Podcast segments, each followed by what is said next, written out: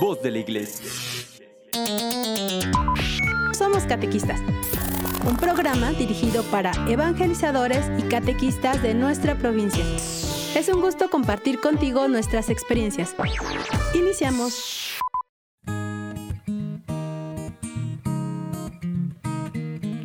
Hola amigos, ¿qué tal? Muy buenas tardes. Yo soy Liz Ortega y es un gusto estar contigo nuevamente aquí en tu programa Somos Catequistas. ¿Qué tal te ha ido en esta semana? ¿Cómo te ha ido en el tráfico, con tus actividades de la casa, del trabajo? Pues qué bueno que te das este tiempo, este espacio para estar con nosotros compartiendo estas charlas. El día de hoy vamos a hablar de un tema muy importante y que invito, si tú eres el coordinador de la catequesis, si eres coordinador de un grupo de tu parroquia, pues que le pongas mucha atención. Pero si no lo eres, compárteselo a tu coordinador, porque yo creo que es muy importante que todos escuchen este tema. Este tema nos habla acerca de los líderes. Sí, claro, todos sabemos que este mundo busca líderes y que la iglesia necesita de líderes, eso es obvio. Pero para poderlo ir retomando, quisiera compartirte la etimología de la palabra líder. La etimología, como tal, significa guiar y quiere decir que es ir adelante. O sea, que el líder es el que te invita y que te va a guiar, pero que te va a indicar el camino más adelante. Por lo tanto, si nosotros lo vemos como líderes católicos, que puede ser tú que me estás escuchando o que conoces a alguien de tu parroquia, es que el primer líder y el ejemplo que tenemos es Jesucristo. Claro, y también Él nos invita a nosotros y nos lo recuerda constantemente. Y nos lo recuerda cuando nos dice, brillen así vuestras buenas obras, para que así la gente, viéndola de gloria al Padre Celestial, o sea, que tus obras van a dar gloria al Padre Celestial porque eres ejemplo para los demás. Mm, el líder en la parroquia o en tu comunidad donde tú te encuentres tiene un papel muy importante y no solamente es aquel que está enfrente o el que está contigo o el que está coordinando o el que es parte del consejo. No, no, no.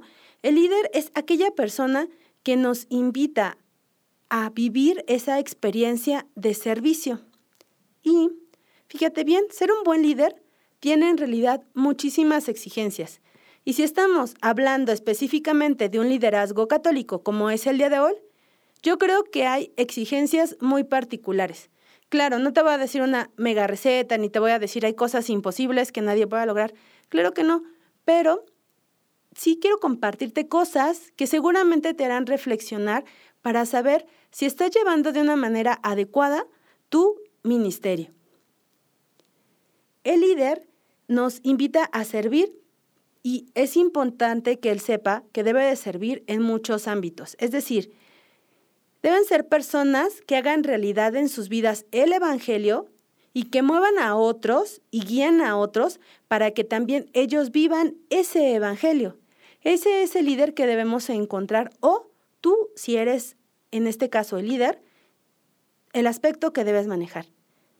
Llevar en tu vida el Evangelio, pero también promover a que otros lo lleven. Hoy te voy a compartir 12 puntos, ahora sí que 12 puntos, en los cuales 6 van a hablar en la parte interior. ¿Cómo lo estás trabajando interiormente? Tu liderazgo. Y los otros 6 te van a hablar cómo lo estás llevando afuera. O sea, que siempre es importante conocerte para poderlo compartir en comunidad. Nos van a guiar estas 12 ideas como Pablo a Timoteo cuando le decía, cuídate tú y cuida la doctrina. Cuídate tú, que es lo de adentro. Y cuida la doctrina, que es lo que tú vas a dar afuera, hacia los demás. Ahí parte el servicio del líder. Primero se cuida él, que esté bien, que esté consciente de lo que va a realizar, para después compartir eso hacia afuera, hacia los demás. El primer punto es algo maravilloso y se llama así. El órgano más necesario para avanzar es el corazón cuando sueña. Todos tus sueños, todo aquello con que anhelas, debe estar albergado en tu corazón y ese va a ser el impulso con el que vas a empezar a avanzar. ¿Qué quiere decir esto? Que la persona que se siente satisfecha con todo, la verdad es que no sirve para líder. El líder debe tener una insatisfacción, hay algo que le pique. Debe sentir que el estado de las cosas no le gustan, o sea que hay algo que todavía puede mejorarse, aquello que no le convence en su totalidad, y debe de pensar que si va a guiar a otras personas, que lo que está diciendo es un ejemplo para los demás. Y entonces, que debe de estar consciente que como líder, si nada más está viendo que todo funciona bien y se queda ahí parado, está siendo un peso muerto.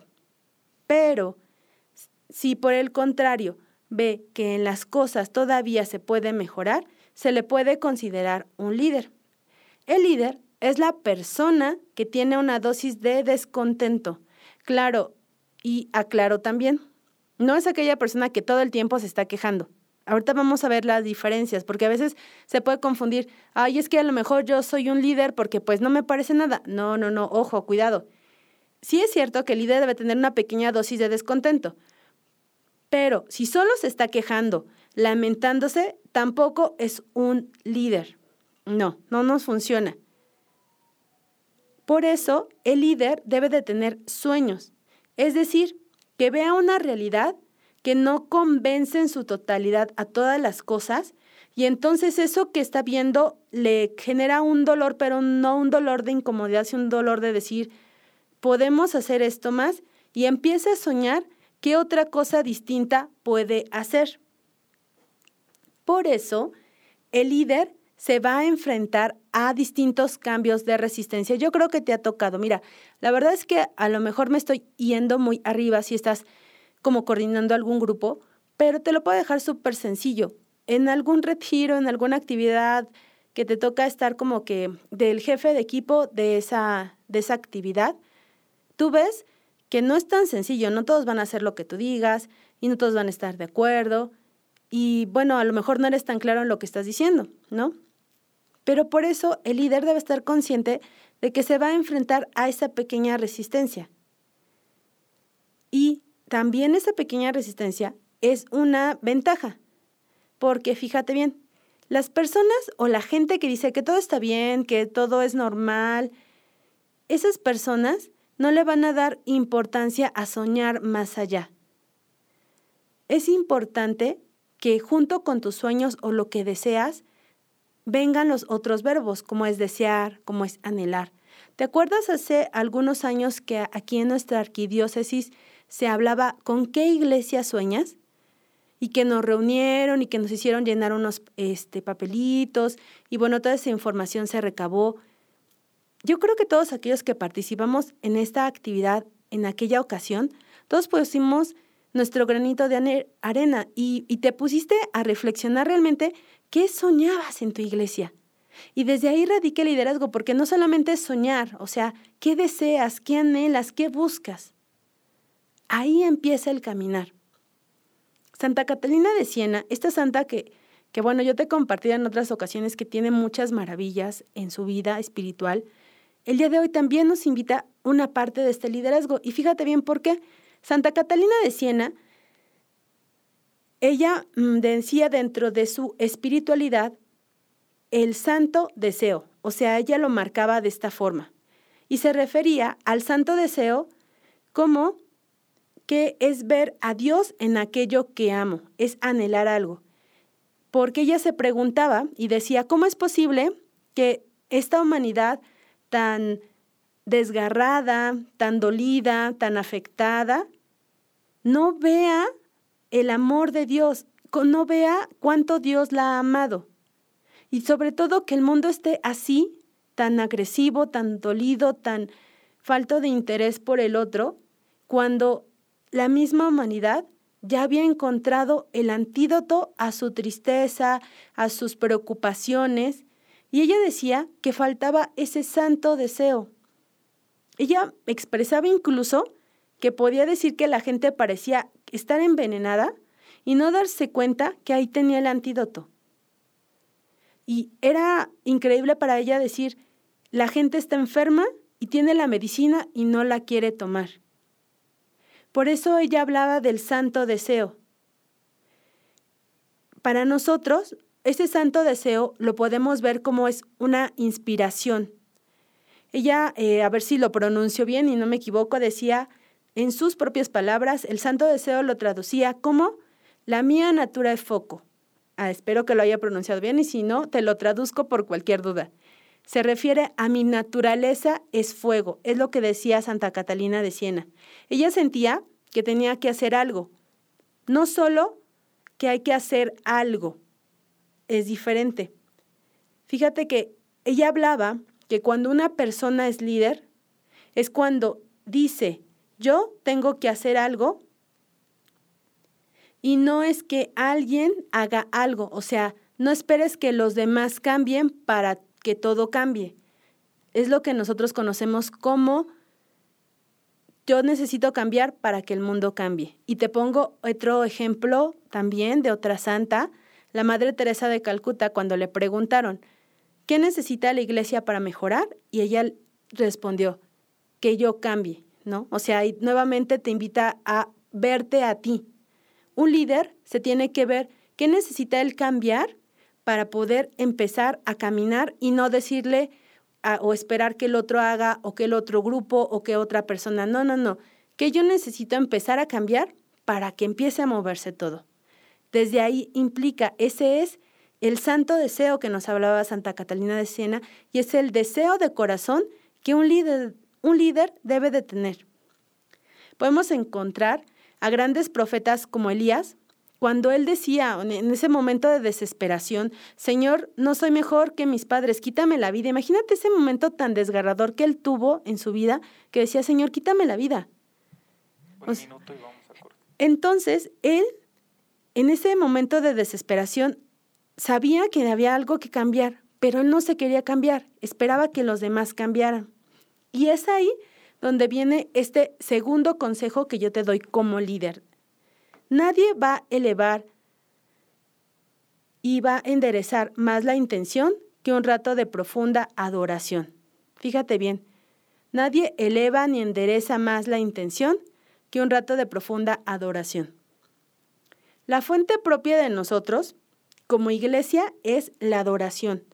Pero si tú eres responsable de algún ministerio, de algún grupo, tu responsabilidad es la adoración.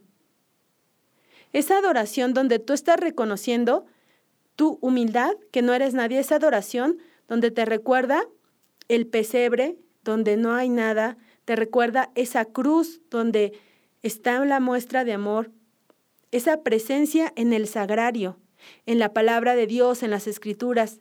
Es ahí, en el momento en que tú decides adorar al Señor, donde perdemos la fuerza de nuestro poder.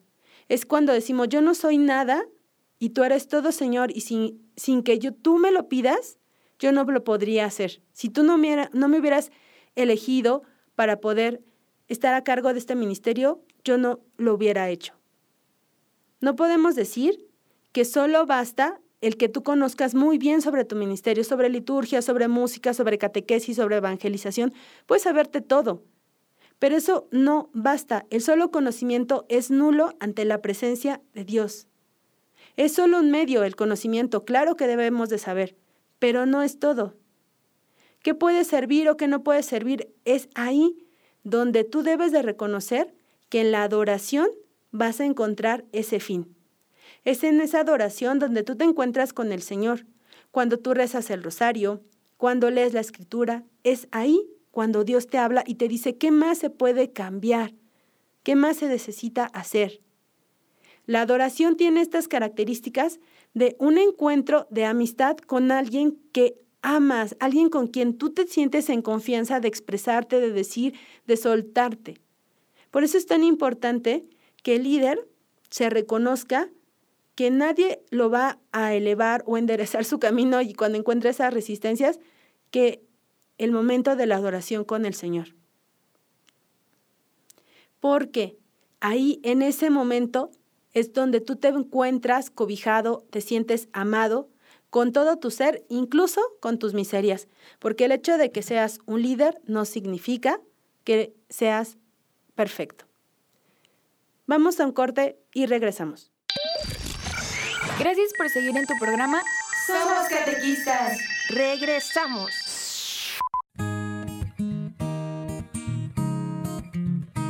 ¿Qué tal? El líder no necesita una perfección, pero sí necesita estarse postrado, adorando al verdadero líder, que es Dios.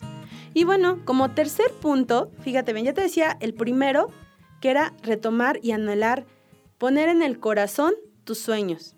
El segundo, que es, nada va a elevar y mejorar tu servicio como postrarte ante el Señor. Y el tercero, el amor encuentra caminos o más frecuentemente los hace. ¿Quién es el amor? Pues claro, Dios. Y bueno, entonces debes saber que si quieres llegar a la meta o quieres eh, seguir ese camino, en tu ministerio debes de tener claro lo siguiente, objetivos para alcanzar esas metas. Pero el amor es aquella que te va a impulsar a hacerlo. El amor es intransigente. O sea, el amor logra lo que quiera y lo que se pueda. Cuando tú estás enamorado de alguien, puedes hacer muchas cosas, incluso hasta dicen de broma, incluso hasta te bañas, ¿no? Si estás enamorado de alguien. Pero el amor a una persona, el amor que sentimos por Dios, puede hacer grandes cosas y te va a hacer a un lado el cansancio, el sueño, la flojera, todos esos aspectos. Y entonces te vas a dar cuenta que el amor logra lo que quiere. Te va a hacer llegar a esa meta, pero solo por el amor. Yo me imagino este amor que es como el agua. O sea, ustedes han visto o tienen, no sé, cuando hay casas y hay una fuga de agua, empieza la grieta y por más que le tapas, el agua busca otra salida y vuelve a encontrar y se, se vuelve a notar. Así, o sea, se da sus mañas para llegar a su destino. Y entonces la fuerza de tu amor va a ser esas ganas, ese ímpetu, esas mañas que vas a tener para lograr tus objetivos. El líder siempre se plantea cosas a hacer con su equipo de trabajo. Entonces, debe de, a pesar de todo, buscar la manera de lograr lo que se propone, hasta llegar al resultado. Y si no llegas, la verdad es que a veces nada más se convierten en puras explicaciones. Y las explicaciones son meramente para salvar tu imagen, ¿no? O sea, tú dices, yo voy a hacer esto, voy a hacer el otro, voy a hacer aquello, y cuando no, por alguna razón, porque te dio flojera, porque no encontraste las puertas abiertas, porque alguien te hizo una cara, por cualquier situación, y, empiezas a explicar, es que pasó esto, es que pasó aquello, tu actividad se convierte o tu liderazgo se convierte en solamente explicaciones y no en hechos. Y el amor de Dios no son explicaciones, el amor de Dios son hechos. Y si Dios te eligió para guiar y ser parte de esa iglesia guiando a los demás, no es para que des explicaciones. Logra tus metas, logra lo que tú te propongas y da resultados, no explicaciones. La principal mm, falta o lo que hace que un líder empiece a morir es esa falta de amor, es ese fuego, esas ganas que te decía Santa Catalina de Siena, ese motor que te impulsa a seguir adelante. Y entonces ese mismo motor es el que nos lleva al punto 4, que sin motor interior somos juguetes de las circunstancias. Meramente sabemos que vamos a encontrar circunstancias adversas, que a lo mejor no vamos a tener todos los recursos, o si ahora que estamos haciendo eh, todo esta Mm, transmisiones o esta parte digital y no cuentas con el Internet o no cuentas con los servicios, bueno, son situaciones y circunstancias adversas, pero eso no significa que va a minimizar tu motor o va a apagar tu fuego o tu entusiasmo. Cuando tú dejas que esas circunstancias te dominen, entonces el motor, tu impulso, se empieza a romper. Y al romperse esas grietas, tu energía, tu alegría, tu entusiasmo, tu amor, se empieza a filtrar por ahí, se empieza a escurrir hasta que queda completamente vacío. Y uno se da cuenta que tiene la motivación en su interior, pero también te das cuenta cuando esa motivación no llega, cuando ya se está acabando, cuando se está vaciando. Cuando dices, es que a mí no se me dan las cosas, ¿no? No, yo no lo logro. ¿Te ha pasado o conoces a alguna persona que ha dicho esto? O sea, no, no, es que yo no puedo. Esas personas son aquellas que se dejan dominar por las circunstancias, porque su motor interior realmente está acabado. ¿Qué sucede? Pues nos guía al, al quinto punto. Es saberse insuficiente o imperfecto.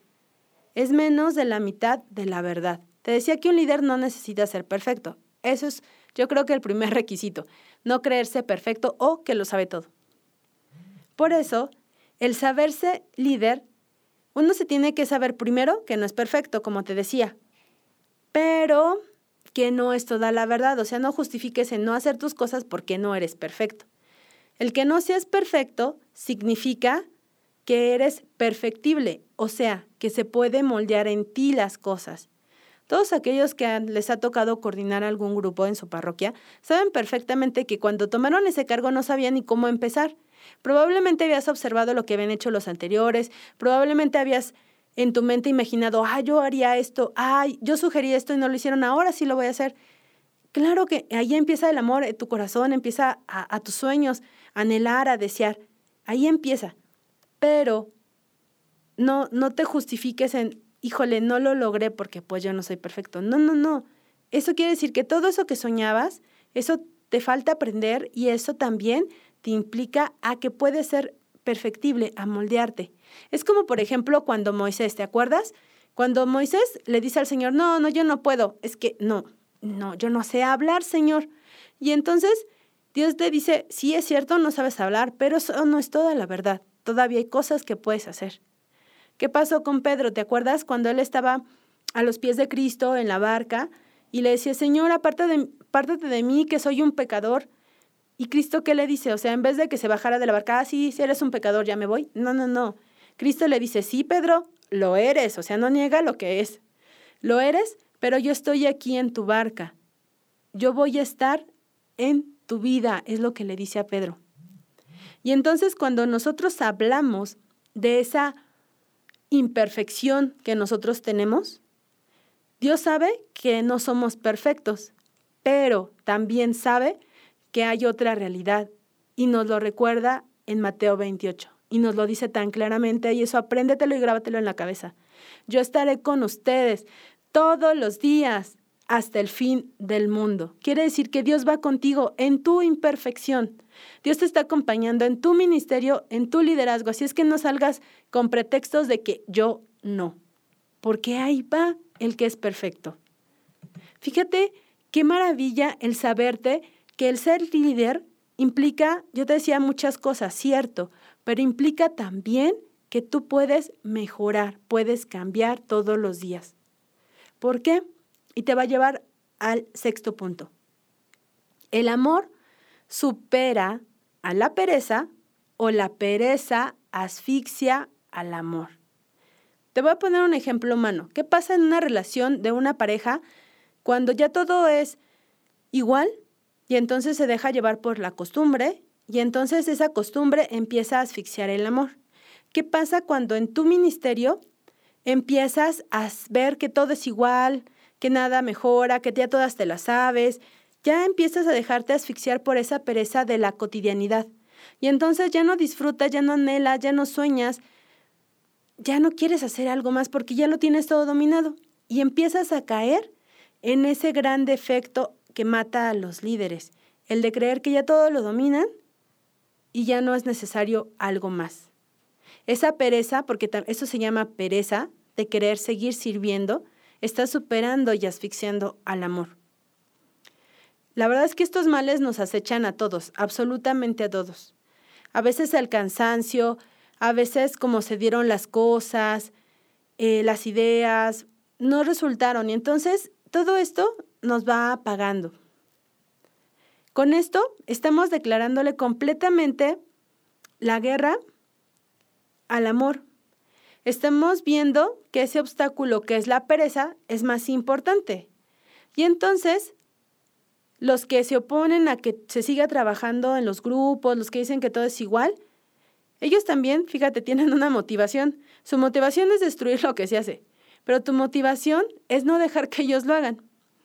Y cuando tú dejas que la presa te gane y que se asfixie tu amor, estás dejándole que ellos ganen.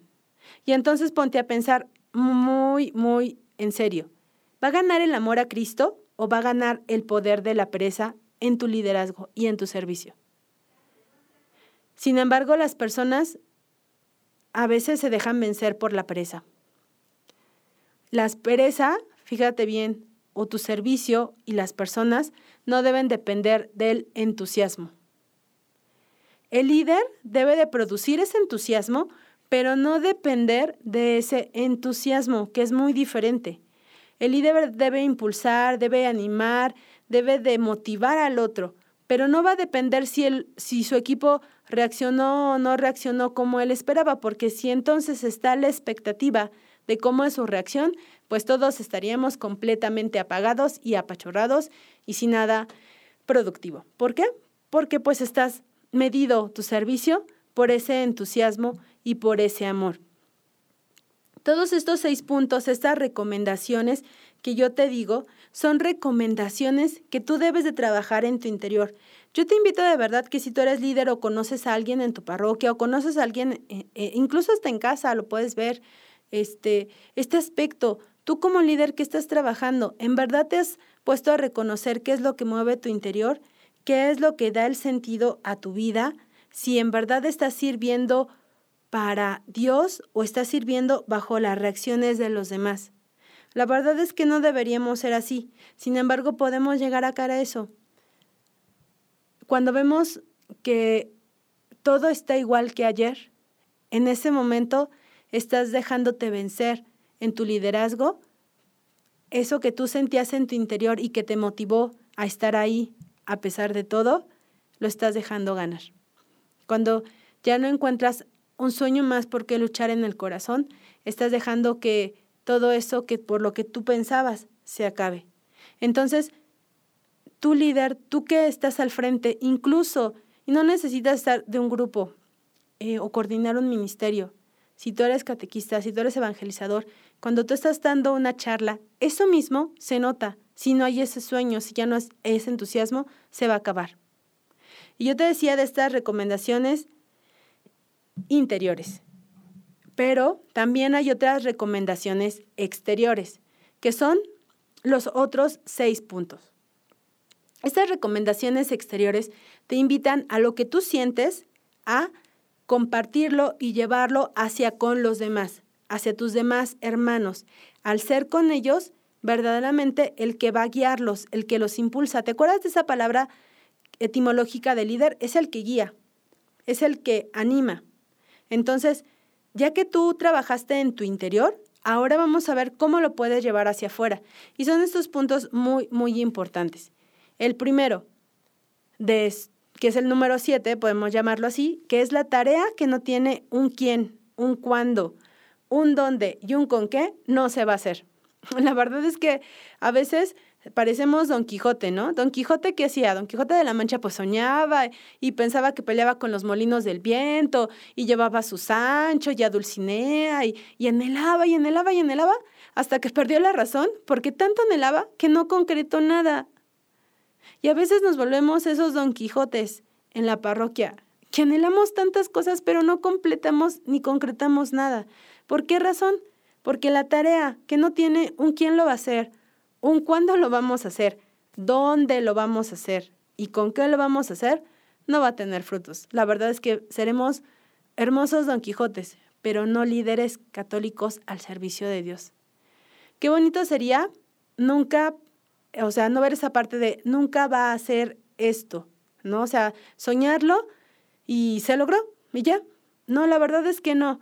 Las cosas van a suceder cuando se tenga un quién, un cuándo, un dónde y con qué. Porque si no aparece eso, la verdad es que no se va a dar. Todos los equipos en las parroquias deben de tener estos puntos. Deben estar ahí, pero sobre todo escritos. Ángeles Mastreta, una escritora, decía que llega un momento en la vida que el ser humano se tiene que hacer una memoria de papel.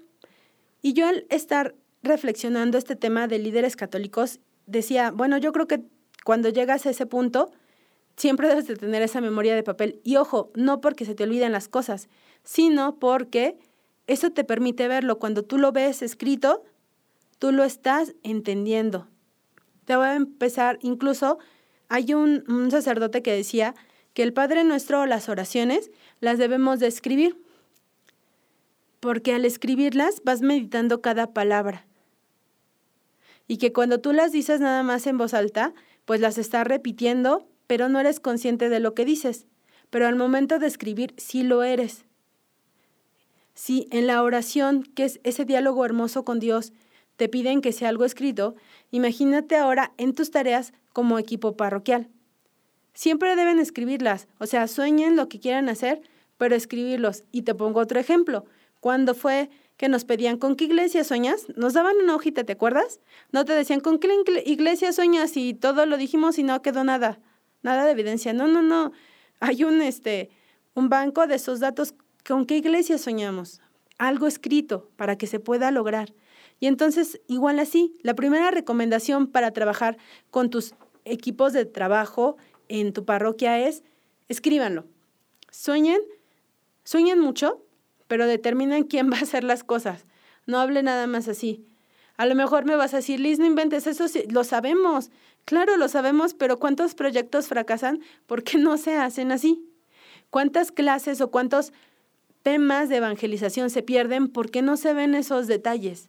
Y es importante que el que está a cargo de ese proyecto no pierda ese punto, esa recomendación tan importante, escrita, escrita, no lo olvides, quién, cuándo, dónde y con qué lo vas a hacer.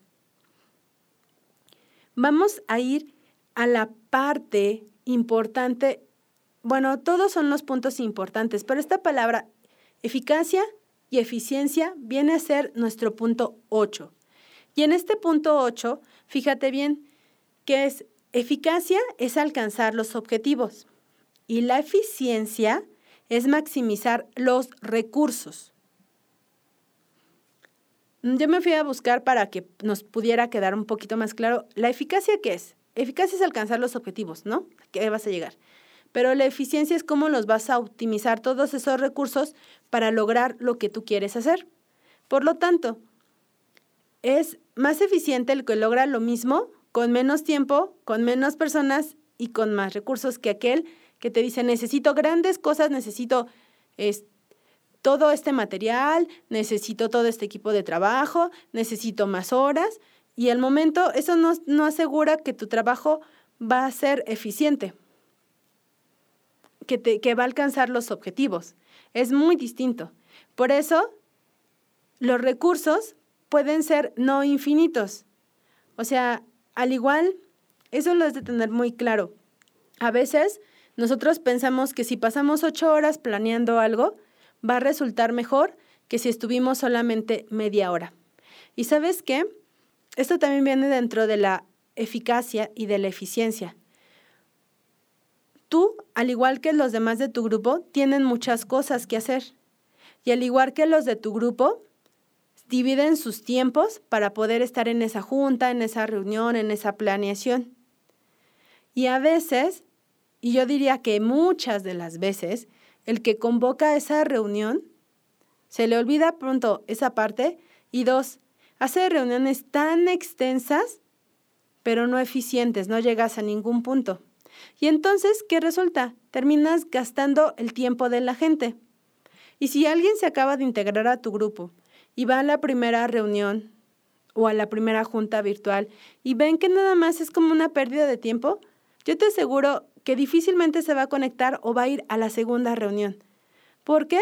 Porque va a decir, pues me están haciendo perder el tiempo, no encuentro algo relevante para mí. Y eso se les va a quedar tanto en la cabeza que, que les estás haciendo perder el tiempo, pues van a decir, mejor ya no voy, ¿no? ¿Para qué me hacen perder el tiempo?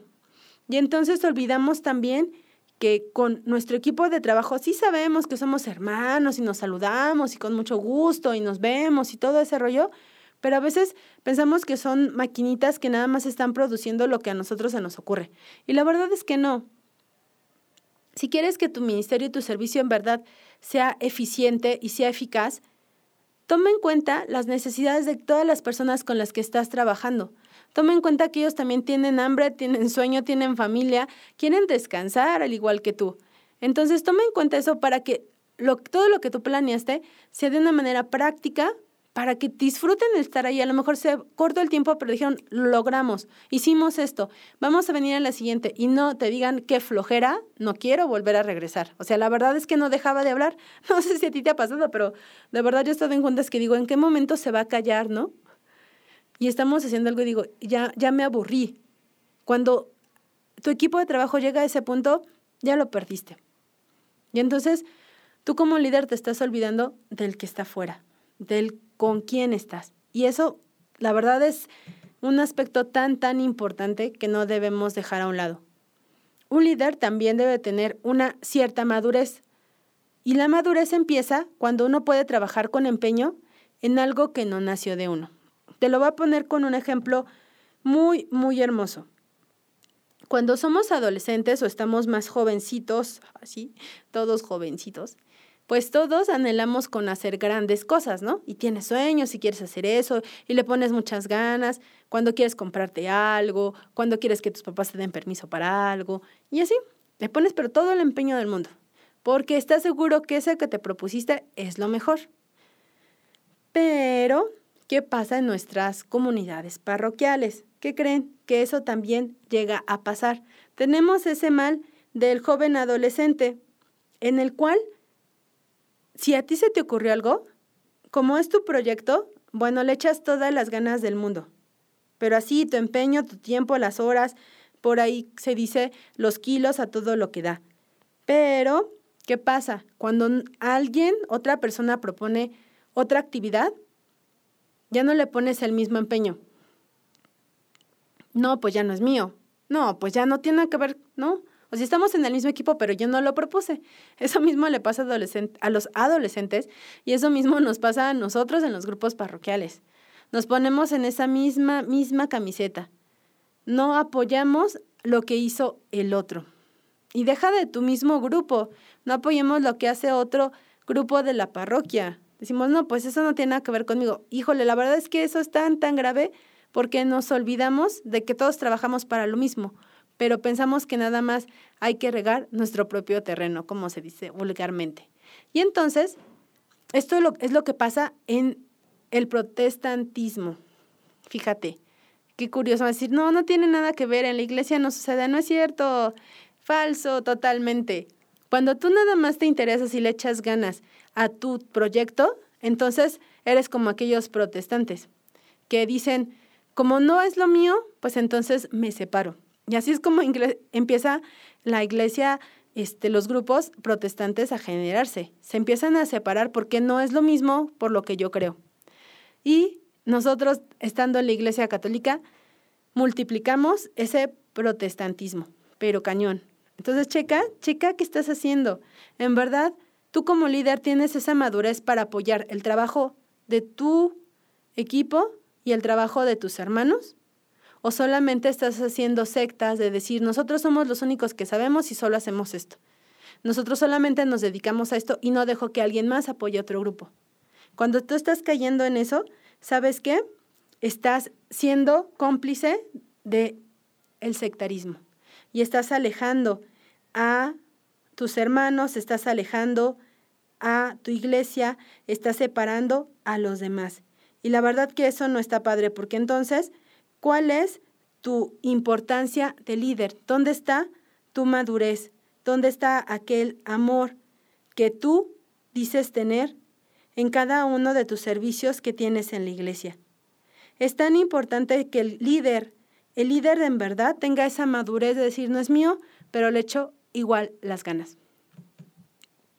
Hay un punto por ahí siguiente y muy importante que es el punto 10. Ya que hablamos de la madurez, vamos a ir a la energía. A veces gastamos tanta energía dando explicaciones que se nos olvidan los resultados. ¿No? Entonces, nos citamos en el tiempo y eh, lo que va a pasar aquí y lo que voy a hacer y se nos gana el tiempo en estar pensando, en planeando, en planeando, en planeando y cuando vemos ya no llegamos al resultado. Por eso es tan importante el punto que te decía el 7. ¿Quién, dónde, cuándo y quién lo va a hacer, no? ¿Por qué? Porque eso te va a ayudar a que esta energía, estas ganas que tú tienes, no se pierda en lo demás. No se pierda en en el momento de, pues se queda hasta ahí, ¿no? Porque ya no nos alcanzó el tiempo. Chin, ya llegó el tiempo de la Semana Santa y no hemos terminado todo. Sí pasa. Y entonces tú como líder tienes la responsabilidad de cuidar que los tiempos no te ganen.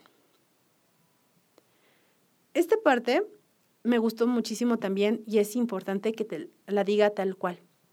La capacidad de fascinar, la capacidad, perdón, la capacidad de fascinar a otros es cualidad típica de los verdaderos líderes. La capacidad de fascinar a otros. El líder tiene dos ojos y esos dos ojos están súper enfocados en que no es ni miope, no ven ni menos ni mal de uno, no tiene estrabismo, no tiene ningún problema visual, porque el líder ve los objetivos, pero también tiene que ver los corazones. Fíjate qué tan importante es. El líder va a ver todos los objetivos, hacia dónde va a llegar, pero no por eso dejar de ver los corazones, aquellas personas con las que está trabajando. Es importante y muy valioso, mucho, muy valioso, lograr los objetivos, sí, claro. Pero hay que enamorar esos corazones. Puedes ser una persona magnífica organizando, pero en tu relación, la fraternidad con tus hermanos, pocos quieren trabajar contigo. Tú como líder, ¿en qué te estás fijando más? ¿En lograr y en que te vean? ¿O en que en verdad tus hermanos se sientan a gusto y felices con el trabajo que tú estás haciendo? Fascinar corazones implica que sí vas a lograr esos resultados, pero tampoco te puedes quedar nada más con eso. ¿Por qué? Va a estar todo muy lindo, pero no vas a concretar nada. Debes de tener ambas cosas, por eso el líder debe de tener esos dos ojos, objetivo y corazón. Si a tu trabajo le faltan resultados, es que estás nada más trabajando con objetivos. Pero si a tu trabajo y a tu servicio solamente es mucha alegría y mucho amor, pero no logran terminar nada, le falta objetivo. Y entonces debes de tú hacerte un líder de ambas partes. Un líder que lleve y que ayude. El pero obstáculo que tuvo Moisés cuando, después de 400 años en el desierto, que sacó al pueblo de Israel, fue que él vivió ese mm, fuego que el amor se estaba apagando. Y entonces, ¿qué sucedía? Que él escuchaba todas esas quejas. Él escuchaba los problemas. Y, y él le decía a Dios, oye Señor, el problema está muy grave. Y estoy cargando con todo esto que tu pueblo ya no se siente entusiasmado como cuando lo sacaste de Egipto. ¿Qué está pasando? O sea, ¿cómo le voy a hacer? O sea, había mucha fascinación por querer salir, por querer irse, pero cuando se fue acabando eso dijeron, ¿y ahora qué hacemos, no? ¿Cuál es nuestro objetivo? ¿Hacia dónde vamos? Eso pasa en muchos grupos. Después de algún retiro, después de alguna actividad que estás muy enamorado por lo que sentiste, quieres empezar a servir, pero no sabes ni cómo, ni por dónde, ni para qué, se va a acabar. Y tarde o temprano no se van a volver a ver. El líder debe tener esa gran habilidad para poder manejar estos dos aspectos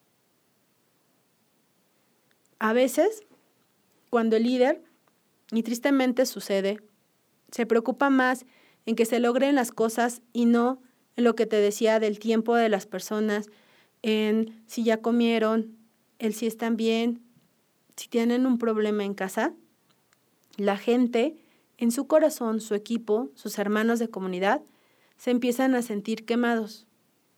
Y estás destruyendo este recurso que es a tu hermano, porque te preocupaste solamente en cumplir tu objetivo y no que todos lo cumplieran. Y entonces quemas el interés de la otra persona. Y es como cuando los dinosaurios se quedan en extinción, los conocemos, están ahí y se quedan enterrados y para que vuelva a darse otro dinosaurio, pues sabemos que no. Todas esas personas que nosotros alejamos también, porque nos preocupamos más por nuestro interés que por el de ellos y por nuestra comunidad, se quedan enterrados como esos dinosaurios. y necesitan mucho tiempo, mucha atención, mucha cercanía para que puedan regresar a servir en la comunidad. Porque una persona que ha sido herida, quemada y lastimada, no regresa a donde la hirieron. Y entonces tú como líder y los líderes a veces cometemos esos errores y no nos fijamos en lo que estamos haciendo a los demás. Por eso es muy importante acercarnos con amor, respeto, un corazón que queme, pero que queme contagie, no que queme y que lastime. Un corazón de líder debe de estar lleno de eso, de poder sanar incluso aquellos corazones que han sido dañados en otros lados y que se han acercado a ti para que puedas tener o que tengan nuevamente ese anhelo y ese deseo de poder estar sirviendo. Es ahí donde te lleva. Por lo tanto, nos viene llevando esto al punto 12, que es algo valiosísimo. Él no quiere prepararse y el que no quiere prepararse y mejorar ya empezó a retroceder. Aquel líder que nada más está así como que ya todo lo sé y lo domino y soy el mejor y ya no quiere saber nada, híjole, ese es el peor líder, porque pues alguien que no se quiere renovar está estancado a cometer los mismos errores siempre. No solo los conocimientos teóricos, yo te los decía, son los que valen. Esos son nulos ante la presencia de Dios. Pero también es importante que el conocimiento principal que debes de tener, sí, claro, es la liturgia, la música, la evangelización, la catequesis. Claro que sí. Eso es importante. Pero tu conocimiento principal, o a la par diría yo de ellos, es conocer a tus hermanos, a tu gente con las que estás. Cada persona tiene una historia y por eso cada persona se debe sentir amada y aceptada. Y por eso no es tan sencillo ser líder, porque tú debes hacer o debes lograr esto, que cada persona se sienta amada y aceptada en tu grupo, en tu comunidad y en tu parroquia. Porque una persona que se siente amada, aceptada y respetada es una persona que va a dar fruto. A favor tuyo deja, si, ni siquiera poniéndote tú, va a dar fruto a favor de tu iglesia. Porque ahora que se habla tanto de la sinergia, es eso, conectar esas fuerzas, esos entusiasmos, ese amor y ese servicio que va cambiando todo lo demás. Es ahí donde tiene que estar. Entonces, debemos de lograr, fíjense, estos 12 puntos que yo te puedo resumir de liderazgo son tan valiosos porque los olvidamos. Olvidamos que debemos sanarnos a nosotros para poder servir a los demás. Y sirviendo a los demás también a veces dañamos sin querer. Por lo tanto, si tú te toca la responsabilidad de ser un líder o de coordinar un grupo, ¡ay, échale muchísimas ganas! Pero sobre todo, nunca pierdas tu amor a Dios, siéntate a los pies del Maestro cuando no entiendas qué hacer y escucha a tus hermanos. Conócelos, acéptalos porque ellos te aceptan a ti con tus defectos y virtudes. Acéptalos de igual manera con sus defectos y con sus virtudes. Porque en la medida que nos aceptemos unos a otros, podemos tener una fuerza viva en la iglesia y que es la que se necesita.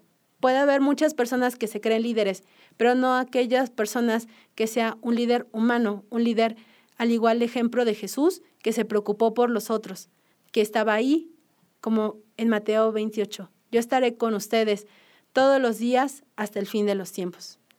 Vas de la mano del Señor, del mejor líder. No tengas miedo. Lo vas a lograr, te vas a equivocar, pero lo vas a lograr. Si Dios te eligió es porque vio en ti algo bueno que podías dar. Si Dios te llamó es porque sabía que tú le ibas a decir que sí. Y si Dios te llamó es porque sabía que tú puedes dar frutos. Ayuda a que no solamente tú des frutos, sino que los demás den frutos para su iglesia. Cuídate mucho, disfruta tu ministerio, disfruta tu familia. Hasta la próxima.